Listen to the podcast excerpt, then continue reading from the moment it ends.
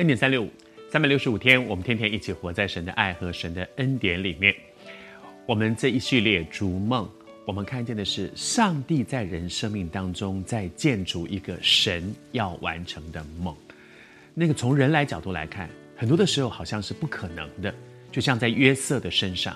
像他一个爸爸有十二个孩子，他第十一，从小被宠爱。像这样一个孩子，恐怕他的人生觉得说，嗯，我就是一直活在啊、被宠爱。然后也许有一天我长大了就结婚了，生小孩子，然后我们就继承了一些产业，这就是我的人生了。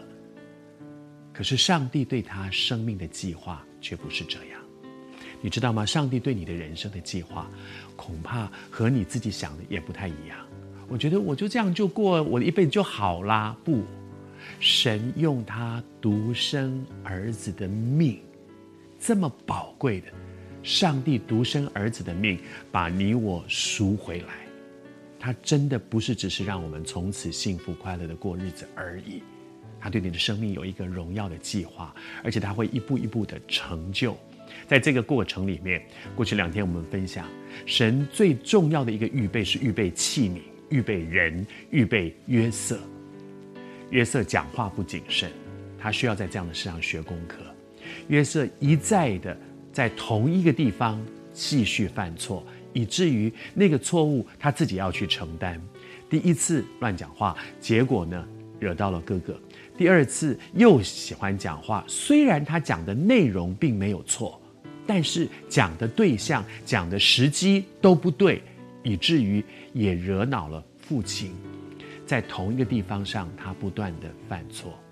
可是反过来看，约瑟说了一些话，那些话虽然未必是错的，明明是对的了啊，但是讲的时机、讲的对象不同，可是不同的对象就有不同的反应。我读给你听，他的哥哥们就嫉妒他。哇，你已经享受了爸爸。这么多的荣宠恩宠在你身上，现在你还要偷偷爬到我们头上去吗？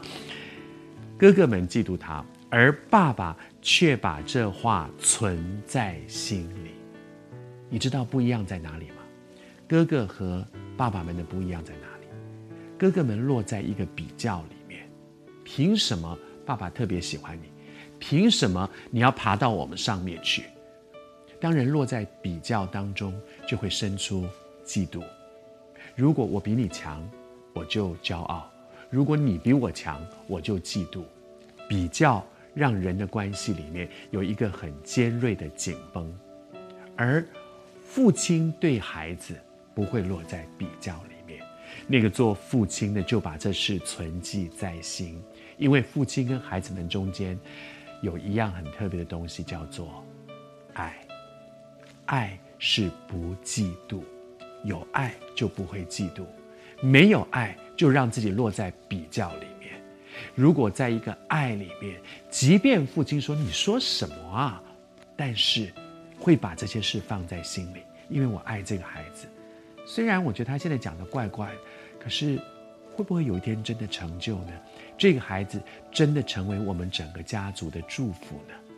有爱就不会落在嫉妒里。